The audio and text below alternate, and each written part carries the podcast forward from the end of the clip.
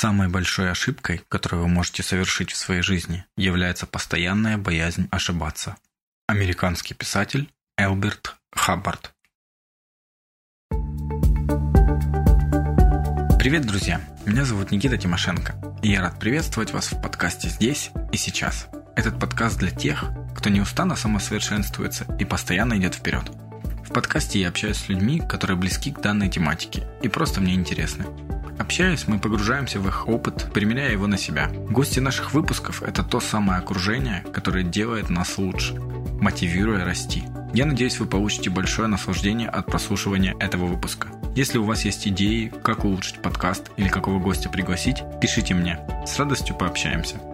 Гость сегодняшнего выпуска – Ольга Юрковская, психолог, консультант по управлению бизнесом со степенью MBA, автор нескольких книг и десятков курсов. Живет и работает в Эмиратах, владея бизнес-компанией. Главная специализация – увеличение дохода через изменение мышления. Ольга помогает своим клиентам менять свой образ мыслей и становиться увереннее в себе, богаче и счастливее. Беседа с Ольгой получилась в какой-то мере спорной, возможно, даже немного резонансной. Предупреждаю, что в сегодняшнем выпуске вы, возможно, не будете согласны со всем, о чем говорит гость. Все мы люди разные, и у всех у нас разные мнения и выводы. Тем и лучше, иначе нам всем было бы скучно друг с другом. О чем мы поговорили в подкасте? Откуда и как Ольга черпает новые знания? Что такое критика? Как правильно реагировать на критику? Как избавиться от страха начать свое дело? Ну и еще о многом-многом-многом. Ну что, знакомимся с гостем? Цифротека. Более 300 статей в авторстве. Более 300 бесплатных обучающих видео в авторстве. 46 миллионов 108 тысяч 950 рублей оплаченных заказов за последний год на сайте Ольги. 8137 человек обучались у Ольги. Более тысячи прочитанных книг Ольгой.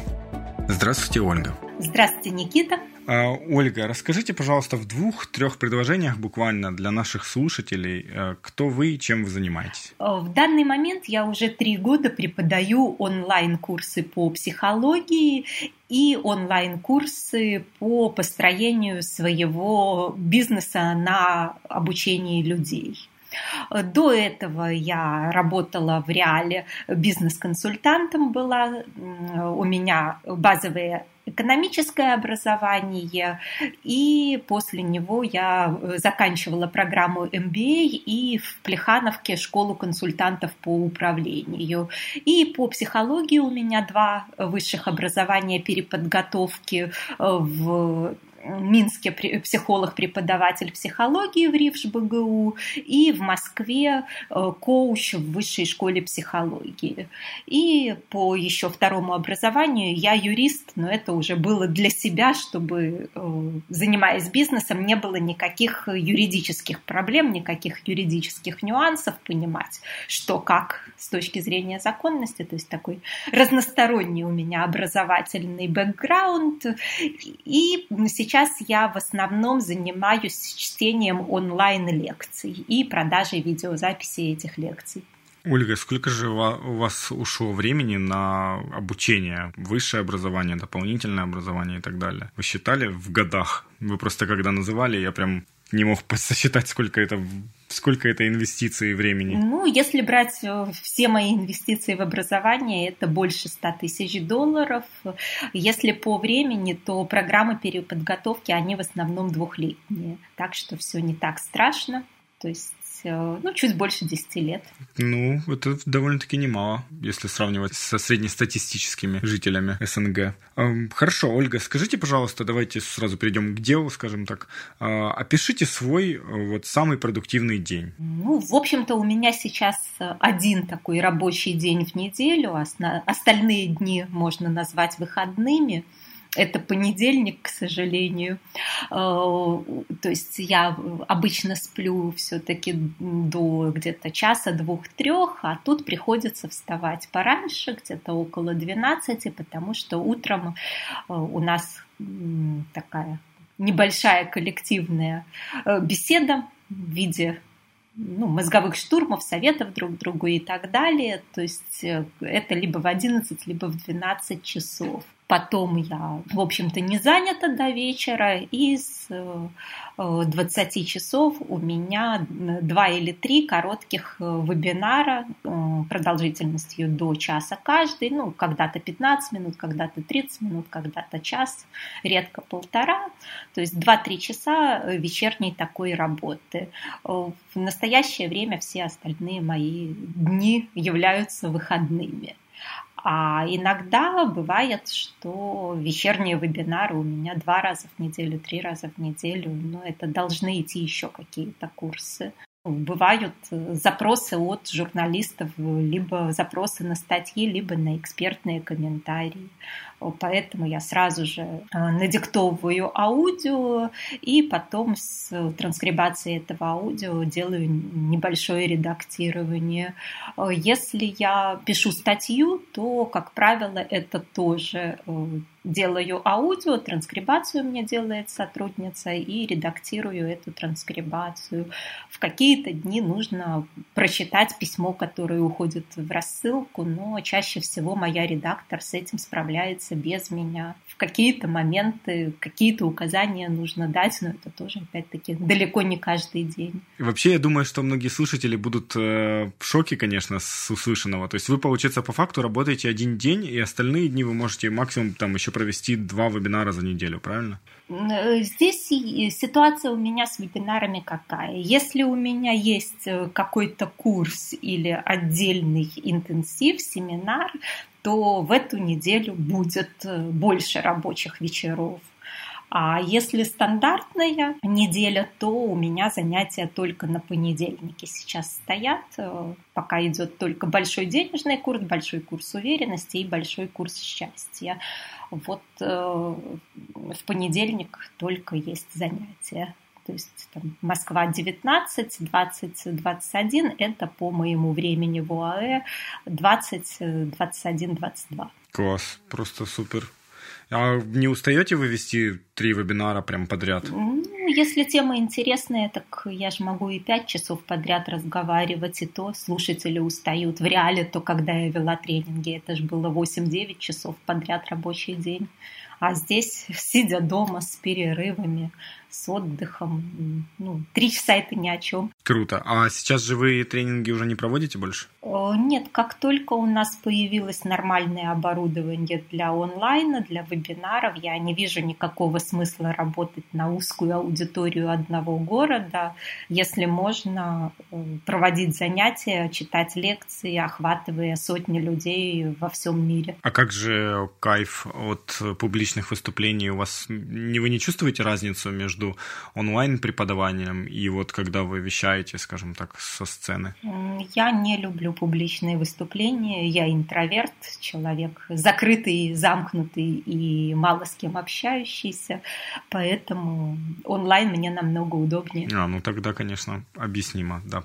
Хорошо. Скажите, пожалуйста, каким образом и где вы черпаете новые знания? Дело в том, что что э, не существует никаких новых знаний после определенного бэкграунда. В те годы, когда я много училась, я прочитала свыше тысячи книг, так как освоила навык скорочтения и быстро читаю. Э, прошла более 200 семинаров и тренингов в реале, прослушала онлайн очень много, прочитала транскрибации чаще, чем прослушала, конечно же. И, в общем-то, сейчас я уже понимаю, что когда я начинаю читать что-то новое, выясняется, что я это уже знаю. И у меня для моих э, лекционных занятий встает вопрос, как те знания, которые у меня уже есть, перевести на простой доступный э, язык, чтобы там, где я училась год, э, человек, который учится у меня, смог бы эту же тему освоить за неделю. И для этого мне ну, не нужно искать новые знания, мне нужно структурировать и объяснить простым языком те знания, которые уже были набраны за предыдущие 20 лет жизни.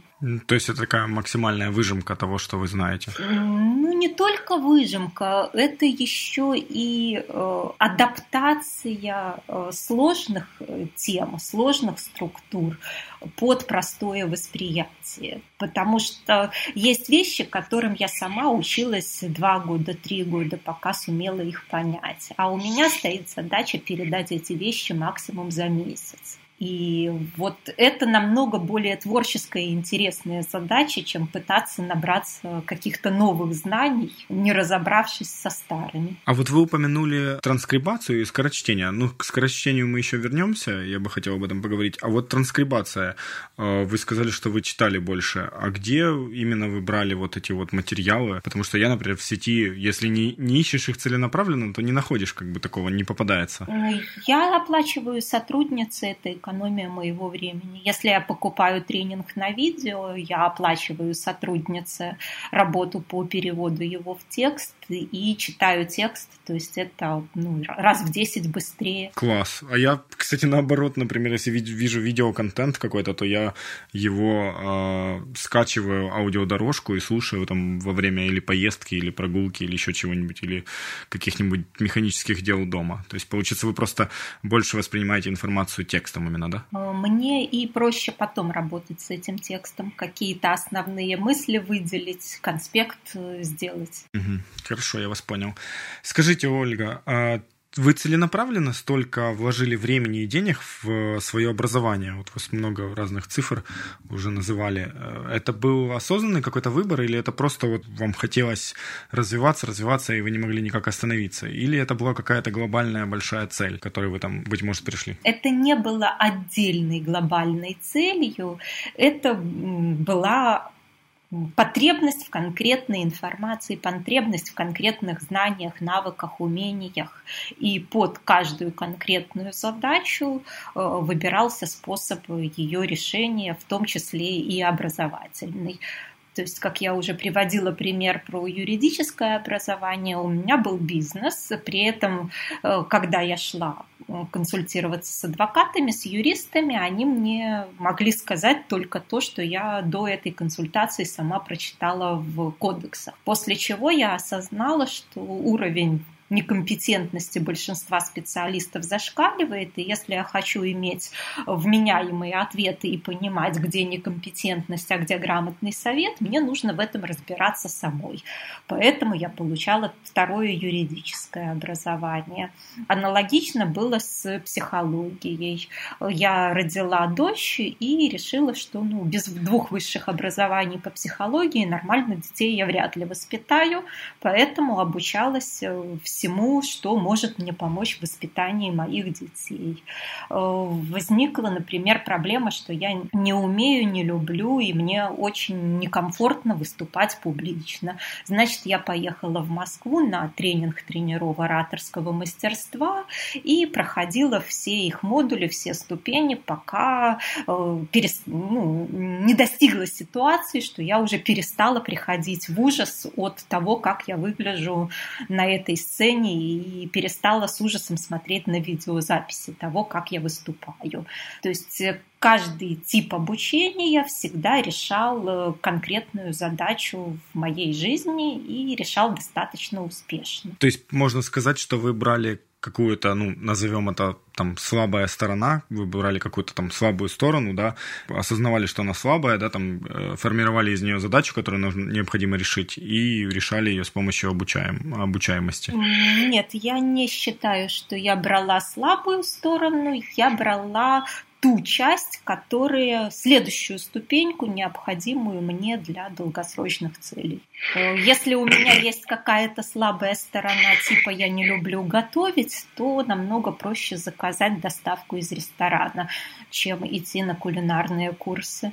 Это не та слабая сторона, которая отвечает каким-то долгосрочным стратегическим моим э, целям и задачам. А если речь идет о навыках, знаниях и умениях, без которых я не могу достичь э, те ступеньки, что там на 5 выше, на 10 выше, то я их развиваю. Я заранее прошу прощения, быть может, я не услышал все-таки. Э, то есть, я правильно вас понял? Э, вы... Э, это было осознанное решение на долгосрочную перспективу, да? Чтобы потом преподавать людям, помогать им, или как это было?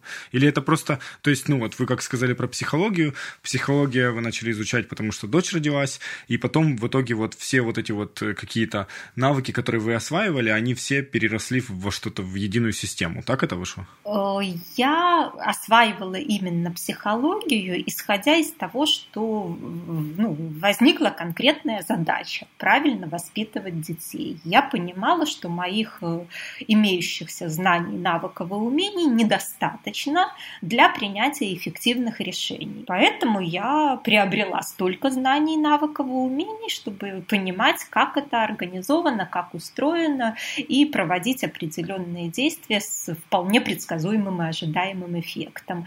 В процессе я, например, должна была коммуницировать с людьми в бизнесе, это всегда самая важная часть, и влиять на людей таким образом, как мне э, нужно, чтобы получать нужные мне результаты в переговорах.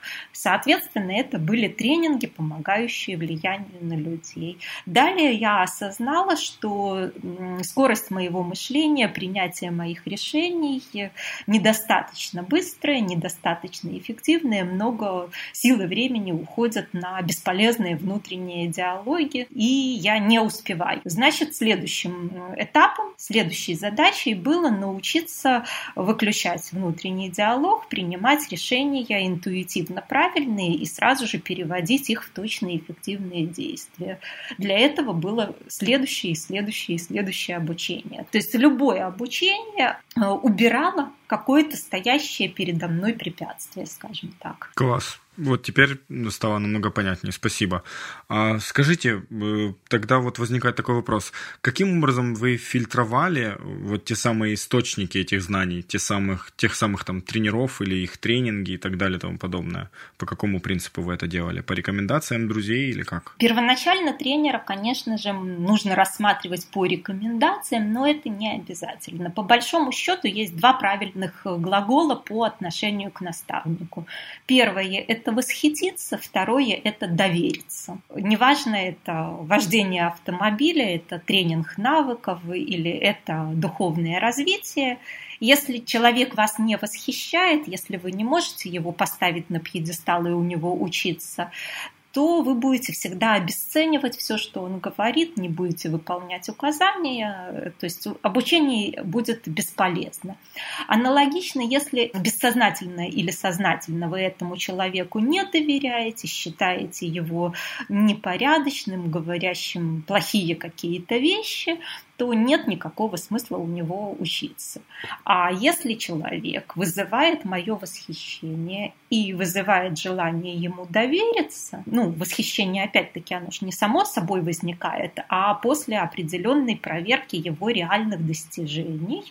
И когда я общаюсь э, или слушаю этого человека, то, естественно, у меня есть на него какая-то реакция в переживаниях, в ощущениях тела. То есть, если человек меня восхитил, и я ему доверяю, я могу научиться тому, что он умеет в той области, где он меня восхищает. Если человек мне неприятен, я ему не доверяю, он мне кажется не очень хорошим профессионалом и не очень хорошим человеком, мне даже нет смысла идти к нему на любое обучение, потому как это все ну, зря и бесполезно и напрасно выброшенные время, деньги. Скажите, пожалуйста, вот я знаю, что вы также дополнительно инвестировали в себя с помощью развития каких-либо навыков, например, таких как скорочтение. Какие еще это были навыки, можете назвать? Если вот брать э, навыки в общем, то это скорее навык структурирования информации. Это и интеллект карты, и, в принципе, логическое мышление, можно сказать, Тут не то, что какое-то специальное обучение, а привычка сводить э, любую имеющуюся информацию в какую-то понятную, привычную структуру, неважно, это будут таблицы, матрицы, интеллект-карты, что угодно. Но вот привычка извлекать из информации суть и сводить ее в понятные схемы. И навык э, ну, внутреннего спокойствия, если так можно сказать, остановки внутренних диалогов, э, интуитивного принятия решений, перехода к быстрым действиям. Но это такой сложный комплексный навык, даже умение скорее, чем навык. А вы могли бы порекомендовать, э, возможно, какие-то упражнения для того, чтобы э, человек мог развивать самостоятельно этот навык? Или вы все-таки рекомендуете работать с профессионалами в этом плане? Я не верю, что человек может самостоятельно научиться сложному комплексному умению воспринимать мир не так, как он привык, а намного более объемно. То есть, если мы возьмем э, всевозможные восточные системы, то там мальчика отдавали в монастырь на обучение э, на десятилетия, и только через 20-30 лет его допускали к обучению таким навыкам. Сначала там просто учили его дышать, концентрироваться, и он выполнял все эти годы простую тяжелую физическую работу. А вот так, чтобы человек сам с собой сделал упражнение и вдруг получил то, на что профессионалы тратят много лет, я в это не верю. Поэтому я считаю, что, безусловно, нужно искать э, тех мастеров, которые уже обладают такими навыками, знаниями и умениями, и учиться у людей. То есть, я так понимаю, а, ответ на мой следующий вопрос уже сразу э, готов. Я хотел вас спросить, э, чтобы вы рекомендовали, например, тоже скорочтение осваивать самостоятельно или все-таки подождать, подкопить и пойти на какой-то тренинг по скорочтению? Скорочтение – это простой навык. Там просто физическое, физические движения глаз другие. Это можно упражнения, если хватит мотивации, выполнить самостоятельно. Они простые, ничуть не сложнее, чем накачать кубики на животе. Класс. Я просто как раз сейчас заканчиваю книгу по скорочтению и собираюсь выписывать себе все эти упражнения делать их на ежедневной основе. Упражнения простые, они чисто физические движения глаз без малейших признаков интеллекта. То есть это просто тренировка моторики. Да, ну вы правильно сказали, для этого просто необходима мотивация, чтобы делать это каждый день и практиковать постоянно, пока не выработаешь в себе это. Кстати, такой вопрос. Вы после того, как развили в себе скорочтение, вы каким-либо образом потом потом еще э, возвращались к упражнениям, чтобы там, ну, не терялась ли скорость и так далее? Или при постоянной практике скорость не теряется? Скорость теряется, если не практиковаться. Ну, точно так же, если вы там когда-то бегали, а потом будете год-два не бегать, то первые марафоны вам будут намного сложнее даваться. Но мне моей скорости хватает, э, так как сейчас я не так много читаю, как в те годы, когда нужна была огромная скорость. Прежде чем вынести инсайты из первой части нашего разговора, я хотел бы подвести итоги конкурса по розыгрышу книги. Победителем розыгрыша стала девушка под ником Светлана Океана. И вот ее отзыв. Очень классный и полезный подкаст. Понравилась идея резюмирования основных пунктов после каждой части. Светлана, спасибо большое за такие добрые и теплые слова. Мы поздравляем и отправляем книгу «От хорошего к великому» автора Джима Коллинза от издательства «Миф». Желаем внедрить вам максимальное количество механик, которые рассмотрены в этой книге. Свяжитесь со мной через соцсети или почту, и я передам вам ваш выигрыш.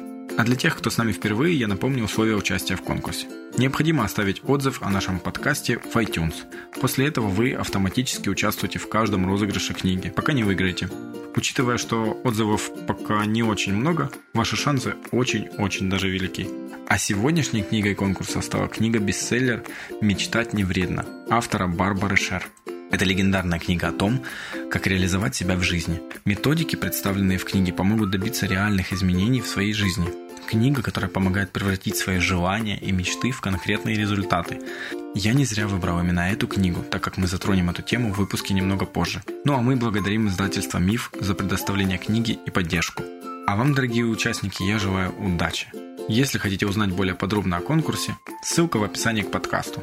А теперь самое время вернуться к инсайтам. Итак, что понравилось больше всего? Мне нравится, что Ольга прекрасно понимает, что именно ей нравится. То есть она понимает, что ей больше нравится изучать материалы текстом.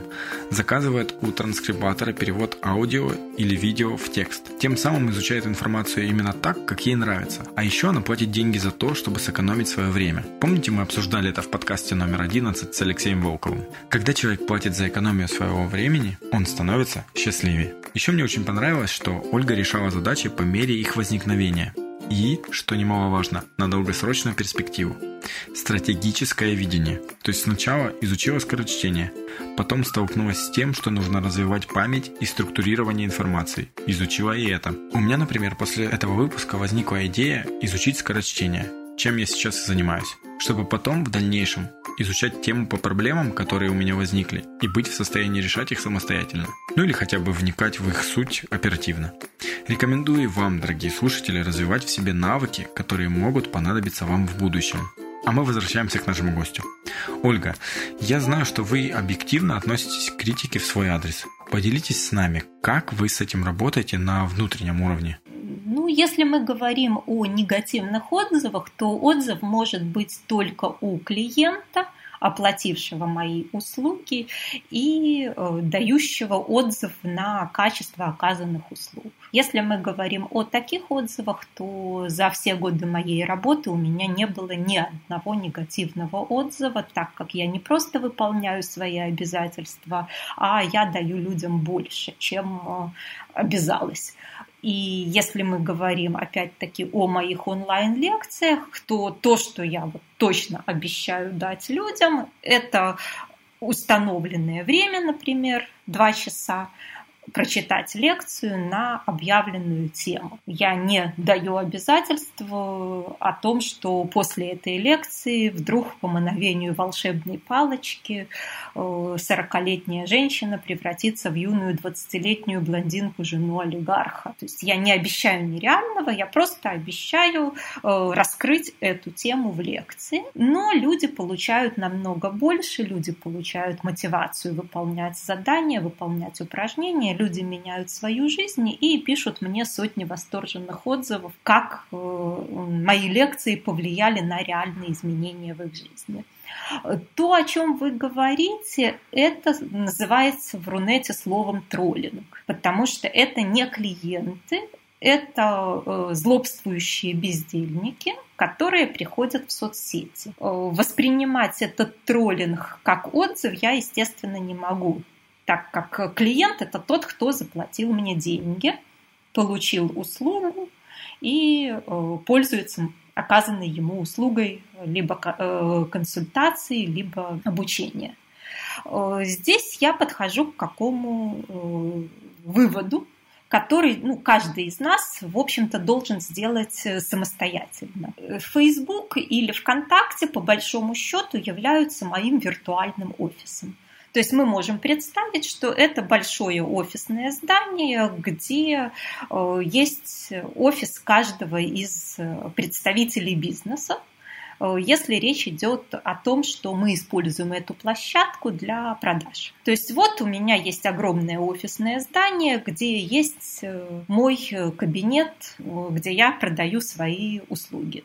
И если в мой кабинет вбегает какой-то неизвестный мне человек, ни копейки не заплативший, и с порога начинает обзываться, возмущаться тем, что я делаю, как я делаю, начинает Э, предъявлять какие-то нелепые претензии, то я понимаю, что с адекватностью и с интеллектом у этого человека все очень и очень плохо, потому что все мои нормальные знакомые, каждый сидит в своем офисном помещении, принимает клиентов, продает свои услуги, а если мы друг другу ходим чай пить, то мы это э, делаем крайне вежливо, с уважением к хозяевам Э, того офисного помещения, куда пришли в гости. То есть человек, который вбежал с какими-то нелепыми выкриками, он либо психически болен, ну, как вы знаете, по данным Всемирной организации здравоохранения, от 20 до 40 процентов населения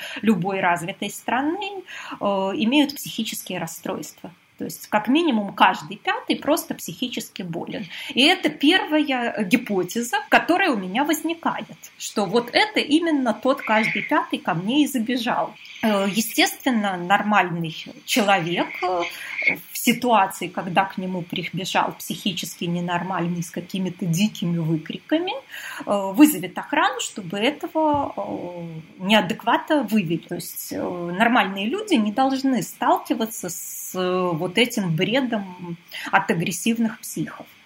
Поэтому моя автоматическая реакция – забанить заблокировать человека, который начинает знакомство в чужом офисном помещении с оскорблений, с претензий, с негатива, с агрессии. Нормальные люди так не поступают. Нормальные люди приходят, что называется, с респектом, с уважением к хозяевам. Следующий момент всегда, и раньше я ну, была не столь категорична, я э, шла на страницу человека и изучала, что же это за человек ко мне зашел. Я вбивала его в поиск, я смотрела по его почте или по его телефону что же он из себя представляет, и всегда во всех 100% случаях оказывалось, что это плохо образованный человек, без единой своей э, мысли, без какого-то творчества, без адекватных постов или статей. Он очень плохо и мало зарабатывает, его никто в реале не уважает, потому что уважать его не за что. Как личность он не развился, и всю свою нереализованность э, он даже не осознает, потому что всю жизнь сливает на бесконечное написание троллинговых э, гадостей на чужих стенах. И, в общем-то, понятно, что общаться с такими людьми не надо. Человек, с которым вы общаетесь, должен быть вам э, приятен, интересен, полезен. Такого типа люди крайне неприятны, совершенно неинтересны, и они не просто не полезны, они откровенно вредны. Они воруют ваше время, они воруют ваше внимание и энергию, и они доставляют э, ряд неприятных эмоций вам и вашим гостям. Так что, ну, на мой взгляд, интеллекта у них не больше, чем у комаров или клопов, и дезинфекция, фумигатор – это самое здравое решение с такого типа людьми. Ну, тут, конечно, я не могу с вами не согласиться, полностью поддерживаю то, что вы говорите. Но скажите, как все-таки быть со спорами? Ну, не со спорами даже, а вот допустим, вы известны тем, что вы очень прямая и говорите, в принципе, то, что думаете. Возможно, я считаю, что это даже, наверное, правильно. Но это нравится не всем. Как вы поступаете в данном случае? Снова повторюсь, что если человек пришел ко мне в гости, и при этом он настолько невоспитан, настолько глуп и настолько не понимает, что он находится в гостях у более статусного человека, у человека более известного, у человека в сто раз больше зарабатывающего, то зачем мне э, дискуссии с не пойми кем? Зачем мне тратить время на общение с комарами? Комары тоже недовольны, что у меня дома включен фумигатор. Значит ли это, что мне нужно выключить и дать им попить моей крови? Э, или значит ли это, что мне нужно пойти к ним на болото и там сидеть? А что бы вы посоветовали вот нашим слушателям, у которых все-таки э, может не быть там э, статуса выше, чем у человека, который там э, каким-то образом проявляет негатив и так далее. Если, в принципе, ты находишься ну, на одном уровне с этим человеком, вот как тогда поступать? Еще раз представьте, есть большое офисное здание, есть в этом офисном здании ваше личное офисное помещение, где вы торгуете вашими услугами любой, кто зашел к вам в гости, по определению статус на вас ниже, потому что вы хозяин, а он незваный гость. И иерархия автоматически возникает за счет того, кому принадлежит эта территория. Нормальные люди в гости без приглашения, в общем-то, не ходят, и придя в гости, они начинают с уважения к хозяевам, с благодарности за то, что их пригласили и с ними общаются. Если человек настолько невоспитан, настолько глуп и настолько неуважаем в реальной жизни, что он ищет хоть какого-нибудь э, внимания и хоть какой-нибудь повод э, унизить других и за счет этого возвыситься – с ним не надо общаться. Если у человека не хватает мозгов вести себя вежливо, то зачем вы тратите время на идиота? Зачем вы тратите время на никчемного неудачника, который даже не догадывается, что это время он мог бы поучиться, профессионально вырасти, заработать больше денег или банально пойти домой, обнять детей, обнять жену, сделать что-то полезное для своего быта? Или если это женщина, то почему у нее ребенок недолюбленный, недоласканный, неприсмотренный, муж без борща, а она пишет бред в соцсетях? Это что, разумная женщина или это женщина психически неадекватная? То есть э, я считаю, что сам факт такого поведения – это диагноз тут даже дальше думать не о чем. Человек инфантилен, эгоцентричен, откровенно глуп, неуважаем в реале, потому что его не за что уважать. И это у него никогда не изменится, потому что он время сливает самым бестолковым образом. Я вас понял. В любом случае, даже если по жизни встречаешь человека, который начинает тебя критиковать или проявлять к тебе негатив, то для начала необходимо проанализировать, насколько этот человек вообще компетентен по жизни. Очень компетентен по жизни. Он идиот, что так тратит время своей жизни. Нападение на незнакомых людей это глупость полная. Если в это время можно профессионально развиваться, обучаться, зарабатывать деньги, проводить время с любимыми детьми, созидать, творить, делать что-то полезное, зачем он гоняется за незнакомыми по интернетам или в реале? Для чего он это делает? От отсутствия интеллекта, от того, что его не за что уважать, от невостребованности, бездарности, никчемности. И тогда какая польза от общения с таким человеком? Никакой. Только вред, потерянное время, испорченное настроение. От таких людей нужно дистанцироваться, держаться как можно дальше. Даже если это ваши родственники или знакомые, все равно нужно отправлять их в бан. Никто не имеет права без вашего запроса говорить вам или писать гадости. Если у вас об этом нет конкретного договора, что, например, это ваш начальник или это ваш наставник. Если это посторонний псих, то зачем вам с ним общаться? Лучше, опять-таки, сами займитесь э, любимыми людьми, детей обнимите, расскажите детям сказку, э, жену там погладьте, что называется, поучитесь, сделайте работу какую-то полезную, статью напишите, чтобы всем людям было полезно – не надо общаться с психами, не надо общаться с идиотами, не надо общаться с неудачниками. Теперь я вас понял, наверное. А, хорошо, Ольга, скажите, пожалуйста, вот вы производите впечатление человека, который ничего не боится, у которого нет никаких страхов и который готов действовать э, в любую минуту. Давайте вот поговорим на эту тему. Как э, можно изменить свое мышление для того, чтобы достичь вот четких результатов и ничего не бояться? А, если человек психологически зрелый, то бояться ему просто стыдно. Это подростковое инфантильное чувство, пока не возникли собственные ценности, пока человек не стал достаточно зрелой личностью, чтобы поступать этично не из страха наказания, э, ему э, страх дан ну, в ощущениях, чтобы оградить его от неправильных э, действий. То есть подросток не совершает преступление из страха наказания взрослый человек, зрелый человек, не по паспорту взрослый, а психологически, не совершает преступления, потому что это противоречит его внутренним ценностям. Он знает, что так он не будет поступать. Это дискомфортно очень для него э, поступить таким образом, кроме случая там, спасения жизни. И страх становится атовизмом, становится помехой для выбора наиболее эффективных действий, Э, более того, в этом страхе оказывается заблокирована его энергия, на которой можно делать то, что ты хочешь, преобразовывать мир, прокладывать русло новой реки. И тогда этот страх нужно просто интегрировать, присвоить эту энергию себе, растворить вот такие переживания, и появится сила действовать. Это опять-таки ну, длительные процессы внутренней работы. Э, у меня в курсах есть ряд заданий на эту работу. Сама я тоже училась на живых тренингах всем этим техникам и технологиям. Ну, в общем-то, э, если это не сделать, то останешься как 80% населения, которые живут шаблонами, стереотипами, боятся осуждения других людей, боятся, что их как-то накажут, наругают, отвергнут и не реализуют себя в этой жизни. А могли бы вы порекомендовать несколько техник, ну, чтобы начать хоть с чего-то людям, которые привыкли работать сами с собой, например, у которых хватает мотивации и так далее?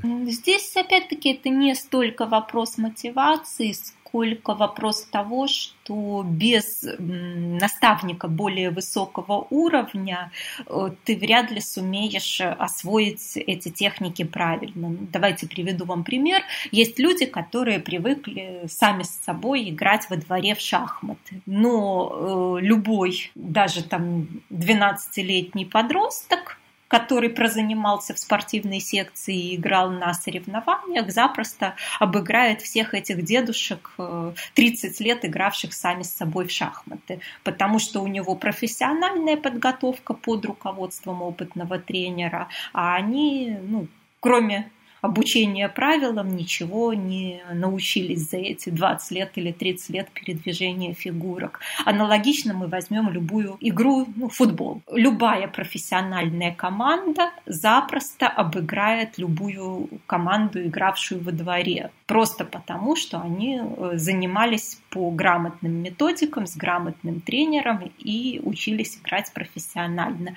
Такая же ситуация и с внутренней работой. То есть я могу сейчас сказать, что людям нужно э, научиться осознавать все напряжения в теле, мгновенно чувствовать, где у них страх, где у них гнев, где у них вина, где у них обида, где жалость к себе, где униженность, где чувство тотального одиночества и так далее. И все эти переживания нужно расслаблять, пока вся эта энергия не будет вместе интегрирована.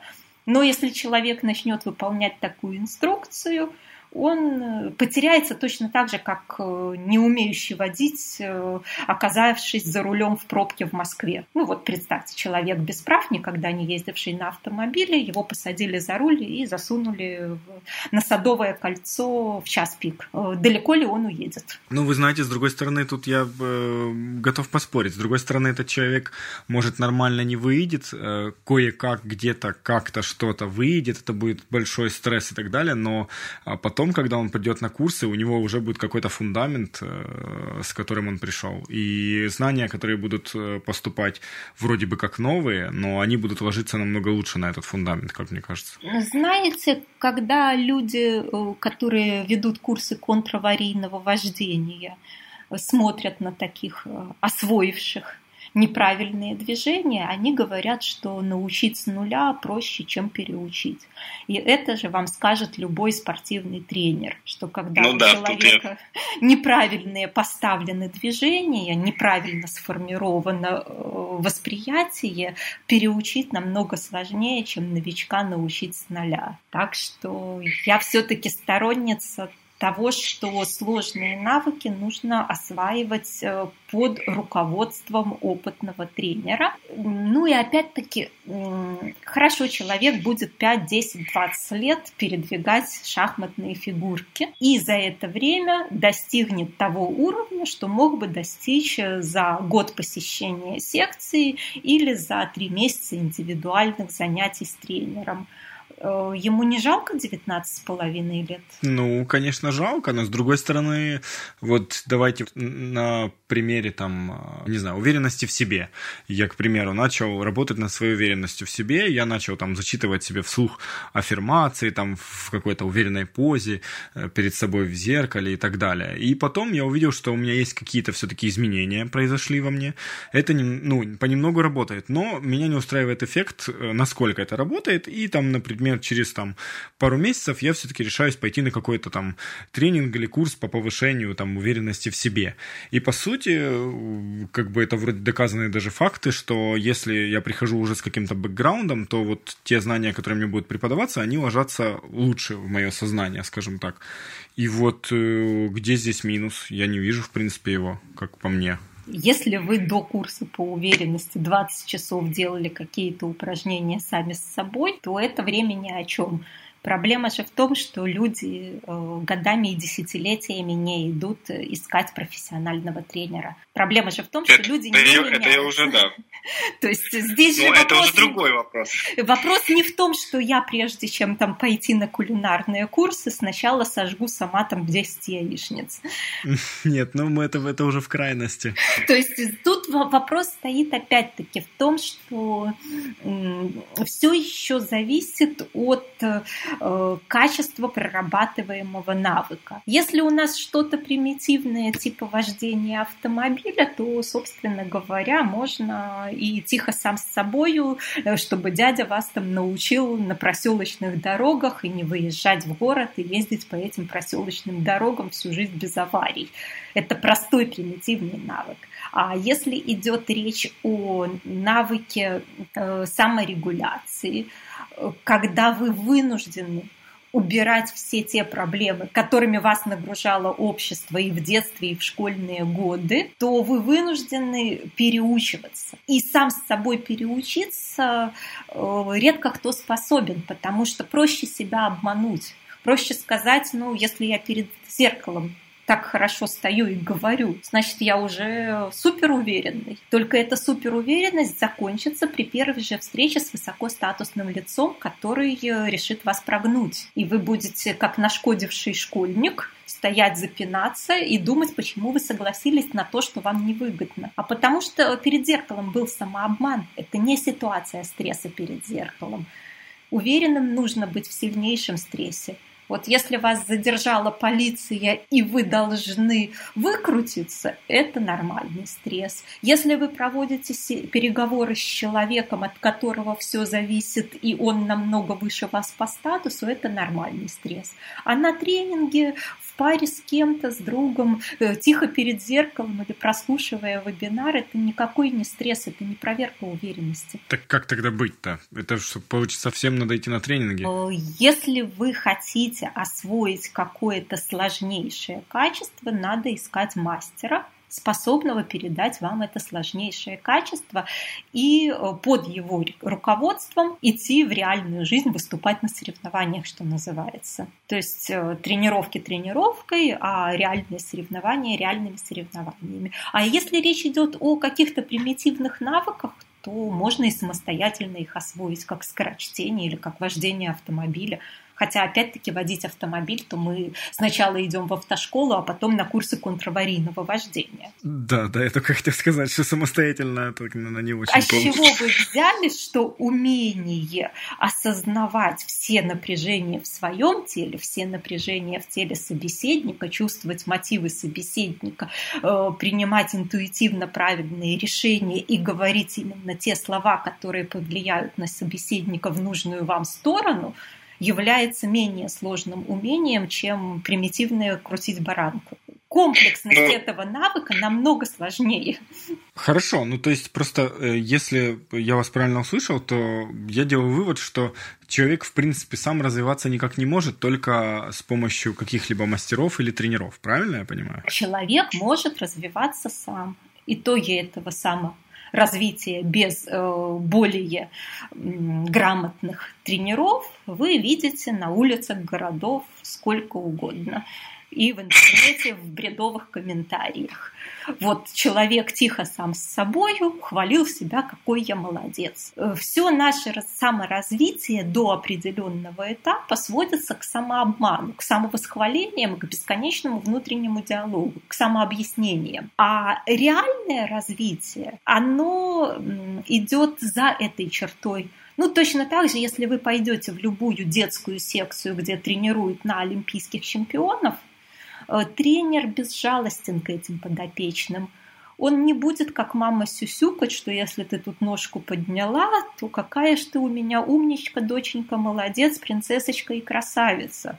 Что устала, болит, плачешь, пошла вон из секции, ты отчислена. Что хочешь приходить дальше, еще 20 отжиманий. После этого эта девочка будет чемпионкой мира, будет олимпийской чемпионкой. А все те, которые дома сам с собой на ковре э, ножку поднимали, они будут дома всю жизнь на ковре ножку поднимать. Вот в этом разница а не в том, как вы вот себя похвалите, какой вы молодец, что стоя у зеркала без запинки аффирмацию произнесли. Давайте все-таки вот я еще пример дам. Я не, вы меня пока не убедили.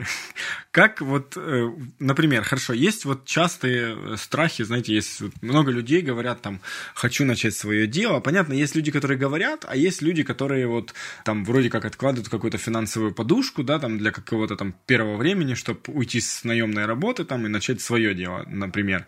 И э, очень часто получается такое, что э, они попадают в такую ловушку, э, когда они осознают, что они, оказывается, просто боятся. И это просто внутренние страхи, они там постоянно боятся вот всех этих рисков и так далее. Там есть, например, семья, еще, ну вот куча-куча всего такого. Что же в этом случае? Опять идти на курс? Э, еще раз повторюсь, э, нет, надо идти на курсы неизвестно кого и неизвестно куда. Надо искать крутого мастера. Надо идти искать человека, который реально искренне вас очень сильно восхищает и которому вы готовы довериться и вести себя с ним так, как вот эта вот девочка, мечтающая стать олимпийской чемпионкой, слушается своего тренера в своей спортивной секции. Только в этом случае обучение будет иметь какой-то смысл, отличный от развлечения. Во всех остальных случаях вы идете на курсы, вы идете развлекаться. У кого-то сериал, у вас вебинары или у вас э, тренер, кто-то пошел на концерт поржать, там, а вы пошли на тренинг поржать это не про результаты, это всегда про процесс э, развлечения в удовольствии, еще и потешить самооценку, какой вы умный. А если вы приходите к тому наставнику, который крут в том, чему вы пришли учиться, и он будет э, к вам достаточно требователен и безжалостен, он сможет сделать так, чтобы вы прошли намного дальше, чем даже сами от себя ожидали. То есть благодаря вот его поддержке, мотивации и требовательности, где-то даже жесткости, вы сможете извлечь из себя намного больше, чем делаете это самостоятельно, жалея себя и представляя о том, как вас осудят, отвергнут, не получится и так далее. А с бизнесом все понятно. 96% на то, что если это у вас бизнес с наемными сотрудниками и офисным помещением, вы станете банкротом. В лучшем случае вы потеряете год-два, бизнес, э, ну, хорошо, если в ноль окупится. И это, в общем-то, мировая статистика. Я не говорю сейчас о фрилансе, когда вы просто выполняете работу для разных клиентов вместо того, чтобы выполнять ту же самую работу для одного начальника. Я говорю о бизнесе, где вы имеете затраты и платите зарплаты. И к этому тоже нужно быть готовым что 96% на то, что это будет просто опыт, связанный с денежными потерями и точно связанный с временными потерями. Не надо всем быть бизнесменами, не всем это дано. Не каждый человек э, будет успешен в предпринимательстве. И опять-таки многие крутые карьеры приносят денег больше и при этом больше свободного времени, э, больше уважения в обществе, возможность влиять на более крутые проекты, возможность э, самореализовываться, делая только то, что ты любишь, и получая ресурсы огромной корпорации для всего остального. То есть я не сторонница вот этой всеобщей помешанности «ах, хочу свой бизнес». 95% людей не предприниматели по характеру. Зачем им свой бизнес? А как же понять, э, входишь ты в 96% этих людей, которым, которые обанкротятся, или все-таки в 4%? Здесь э, все входят. Самые успешные мои знакомые рассказывают про свой бизнес что-нибудь типа «Первые 14 моих бизнесов были неудачными, и только 15 получился». Да, они мультимиллионеры долларовые, но тем не менее первые 14 бизнесов у него был опыт, и только 15-й бизнес э, оказался супер успешным. И э, всегда это видно, что такие люди начинают уже заниматься предпринимательством со школьной скамьи, что называется, ну, максимум со студенческой, то есть у них изначально э, весь организм заточен на какой-то слом стереотипов, не следование чужим правилам, а попытками проявиться как крутой. И в дальнейшем э, все завязано опять-таки на том, что любой нормальный предприниматель примерно половину решений, а то и больше, э, делает ошибочных. То есть примерно половина выборов является ошибкой, а вторая половина э, эти ошибки компенсирует. Ну или не компенсирует. Собственно, вот это их э, желание постоянно пробовать и пробовать э, приводит их к какому-либо успеху я так понимаю. Правильно? Или к банкротству. Тут уж ну, 96% да. на банкротство.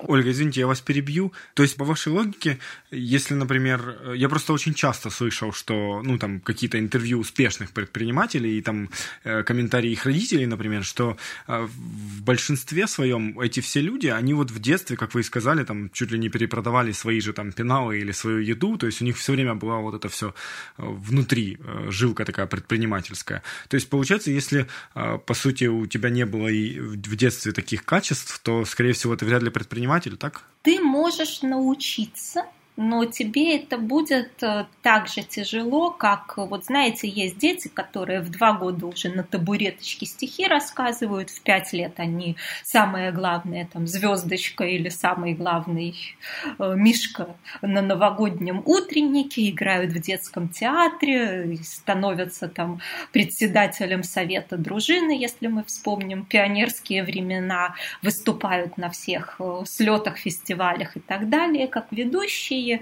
и к 30 годам у них 28 лет публичных выступлений. Им выступать легко. Но может ли человек, который изначально был замкнут, изначально был интровертом и не лез на сцену, может ли он научиться прилично выступать? Ну, может быть, не так звездно, но, безусловно, это все налет часов, обучение по правильной технологии и опыт, опыт, опыт, опыт через 10 тысяч э, часов публичных выступлений из него получится вполне приличный тамада. Аналогично и в бизнесе. То есть, если мы возьмем аналогичное количество опыта, то если я с 14 лет бегала купи-продай и всячески предпринимала, то понятно, что к 42 годам у меня много тысяч часов бизнес-опыта, бизнес-переговоров и так далее. И какой-то человек без такого опыта сначала должен это же количество часов э, каким-то способом налетать, чтобы э, сравняться с моими умениями. Это можно ускорить, безусловно. Можно не ходить по моим граблям, можно э, делать меньше ошибок, можно чаще делать правильные выборы – но все равно какое-то количество ошибок будет. Ну, тут я с вами соглашусь по поводу 10 тысяч часов и по поводу того, что кто-то в 14 начал, а кто-то в 26 это делать. Даже в книге «Гении и аутсайдеры» это об этом всем говорилось. Тут я полностью согласен. Поддерживаю вашу точку зрения. Друзья, мы понимаем, что вы постоянно развиваетесь и используете свое время эффективно, и поэтому делаете что-то параллельно, пока слушаете подкаст. Что-то вы можете не расслышать или не успеть записать. Именно поэтому все упоминания, полезности и ссылки мы поместили в один отдельный бонусный файл, который мы отправляем по почте нашим слушателям. Чтобы получать этот файл постоянно, вам нужно всего лишь перейти по ссылке в описании. Файл будет находиться у вас на почте, и вы всегда сможете к нему возвращаться, когда вам это будет необходимо. И, кстати, Ольга поделилась с нами своим платным вебинаром «Как управлять эмоциями, собой, а также влиять на эмоции собеседников». Вебинар будет доступен для подписчиков нашей рассылки совершенно бесплатно. Переходите по ссылке в описании. Хорошо, а, последний вопрос из данного раздела.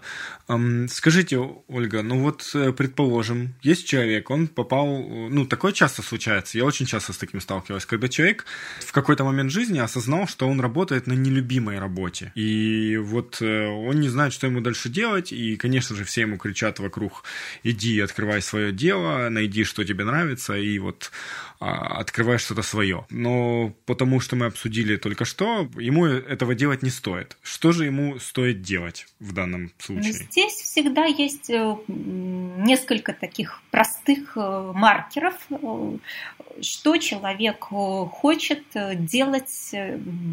Если человек вспомнит, что он любил делать лет в 10, когда уже детсадовские глупости прошли, а поступай, куда родители велели, не началось, то, возможно, из вот этих занятий он себе что-то подберет.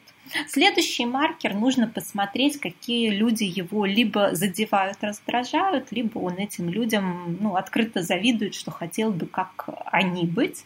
Но тут всегда нужно, чтобы этот человек, прежде чем бросаться в такую профессию, э, пошел, посмотрел, как это выглядит изнутри. То есть, э, если это профессия, например, балерины, то прежде чем полчаса порхать в танце, она несколько сотен часов э, убивается в зале. То есть это нужно понимать, что какая-то чудесная на вид история всегда за собой скрывает огромное количество тяжелейшего труда. Или если это интереснейший там красивый эпизод с актрисой, на одну минуту, то за этим эпизодом может стоять 8 часов тяжелого съемочного дня с бесконечными повторами каждого микродвижения, э, голодный там в плохих климатических условиях, горячо или наоборот холодно, ну что угодно. То есть здесь... Ольга, я прошу прощения, я вас э, перебил еще раз. Я вас понял. То есть, если человек э, видит, что даже это ему нравится, то да, все, иди и пробуй. А вот если все-таки взять более, ну вот смену прям профессии, ну, к примеру, работал ты каким-нибудь аналитиком или я не знаю кем, ну, или программистом, ну, неважно, вот как, как работал наемным сотрудником, и тут ты решил, там, например, что тебе, что тебе нравится э, работать с текстами, там, например, быть переводчиком. Как тут быть? Идти к, на, находить каких-то переводчиков и смотреть, как они работают, или как? как вы Работа переводчиком, она уже сразу изначально доступна. То есть можно взять какие-то заказы и посмотреть, померещилось вам, что это вам нравится, или действительно э, вам за это платят, вы в этом развиваетесь и становитесь более совершенным правильным. Просто а если язык проф... не знаете еще? Ну, то есть вы понимаете, что вам надо изучить английский язык, например, и так далее. И это ну, выглядит как какая-то, да вам сказать, профанация профессии. Для того, чтобы стать действительно крутым, сильным переводчиком, Этому нужно учиться ну, минимум лет 10, чтобы понимать всевозможные нюансы языка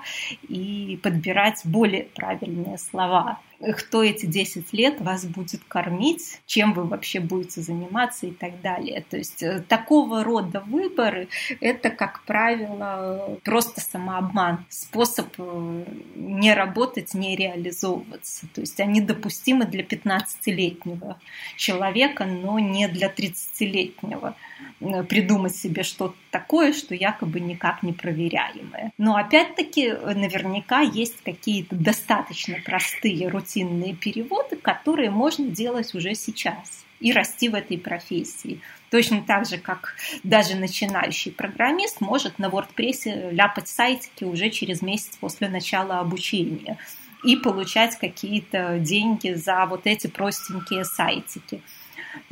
То есть всегда либо есть э, какой-то достаточно примитивный способ выполнения работы, где вы сможете эту работу продавать за деньги, э, либо это самообман. Просто, мне кажется, разбили только что э, мечты тех, кто хотел стать переводчиками, если нас такие слушают. Если у меня получается английский язык, вот у меня, например, даже был интермедиат, э, я не занимался уже, наверное, где-то годик. Ну, предположим, сейчас будет намного хуже, и там за полгода с хорошими стараниями я смогу его подтянуть до хорошего уровня.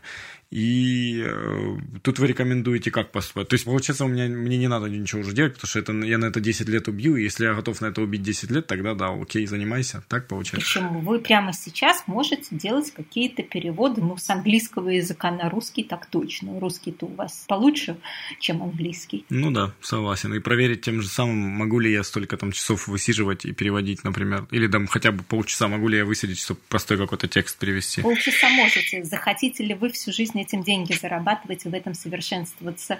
Или через неделю вы скажете, не, пожалуй, мечтаю я о ком-то другом. То есть тут опять мы идем к ментору какому-нибудь, да?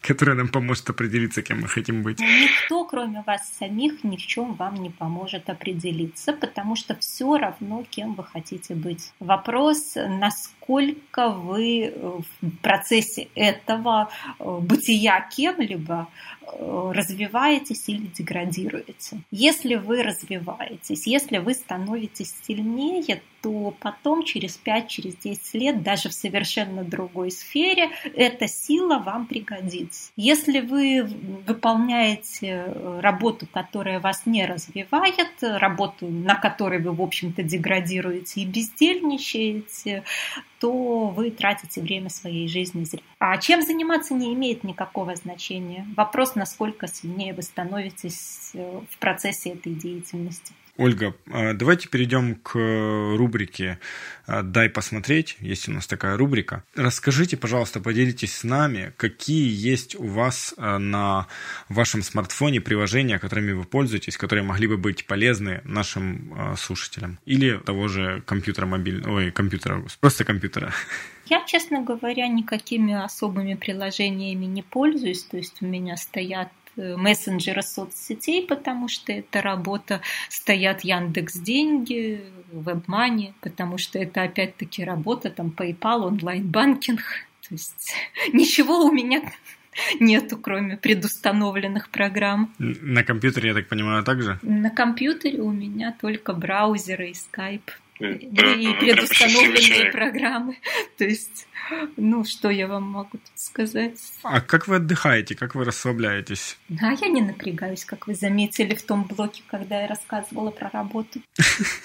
Ну да, я согласен, конечно, есть такое. Хорошо, еще один вопрос. Скажите, какие лайфхаки вы знаете, хитрости жизни, которые вы могли бы порекомендовать а, нашим слушателям? Это постоянный вопрос нашего подкаста. Немедленно прекращайте отношения с токсичными, деструктивными людьми. Обязательно сначала планируйте удовольствия, хотелки, радости и релаксы, и только потом записывайте весь остальной э, список дел на день. Ух ты, вот это крутой лайфхак. Да, ну, потому что если вы не напитаетесь энергией удовольствий, у вас не будет сил на свершение, у вас мозг будет э, действовать плохо. Высыпайтесь обязательно. То есть сон должен быть ну, в идеале часов 9 что еще вам такого хорошего порекомендовать? Спортом, конечно, было бы умно заниматься, но хотя бы массаж. Регулярные курсы массажа для того, чтобы сбрасывать все это напряжение, существенно улучшают э, работу мозга и физическое самочувствие. И, в общем-то, основной лайфхак называется «живите в реале». Не надо жить в виртуальных каких-то соцсетях, профилях, блогах. Этого всего не существует. Это все не более чем какие-то циферки и буковки на экране, не имеющие отношения к вам реальному. Я реальная либо Оля, либо мама а не все то, что обо мне думают э, люди, читающие меня в соцсетях. Между тем публичным образом и реальной живой женщиной ну, нет практически ничего общего даже имя разное, там Ольга Юрковская, а здесь Оля. И получается, что если вы э, живете в реале, если вы объективно понимаете свои достоинства, свои недостатки, то все это виртуальное шевеление вас не будет никак не задевать, не цеплять, и вы будете намного более успешным и намного более счастливым человеком, который может всю свою энергию направлять на нужные ему свершения в жизни или на удовольствие, на радость от общения с любимыми людьми, в отличие от всех тех, кто пишет комментарии в соцсетях. Ольга, тогда последний вопрос. Какое напутствие вы бы дали нашим слушателям? Научитесь точно и эффективно действовать и остальное время жить в кайф и удовольствие. Спасибо вам большое. И мы снова переходим к инсайтам. Мне очень понравилась фишка сначала планировать отдых. То есть отдых получается как ориентир, от которого мы отталкиваемся, строя наш план на день или неделю. Тогда и мотивации будет больше. Думаю, что я основательно изменил свое отношение к критике. Мне очень нравится взгляд Ольги на эти вещи, в некотором роде. Воспринимать критиков как гостей. В гости без приглашения не ходят. Ну, как и не критикуют без просьбы. Задумайтесь. Интересная мысль касательно освоения навыков. Сложные навыки лучше достигать под руководством опытного наставника. Иначе можно потратить несколько лет на освоение навыка, который можно было бы освоить за 2-3 месяца. Ведь сколько раз мы пытались освоить что-либо, и потом, когда попадали в руки профессионала, осознавали все свои ошибки. Тренер безжалостен. Часто все саморазвитие – это сплошной самообман. Правило 10 тысяч часов. Думаю, я отдельно упомяну эту статью в нашей рассылке, чтобы сейчас сильно не погружать вас в нее. Касательно призвания. Нужно вспомнить, что вы любили делать в 10 лет. То есть, если решили начать новое, попробуйте себя в этом. Познайте внутреннюю кухню и потом ответьте себе на вопрос, готовы ли вы потратить на это всю свою жизнь. Ну и я напоминаю вам, что вы можете принять участие от наших друзей издательства «Миф». Тем более, что книга сегодняшнего выпуска подходит как никогда, кстати. Ну а я прощаюсь с вами и желаю вам избавиться от всех внутренних барьеров и страхов и идти вперед к своим мечтам, но не забывать при этом наслаждаться моментом. Моментом.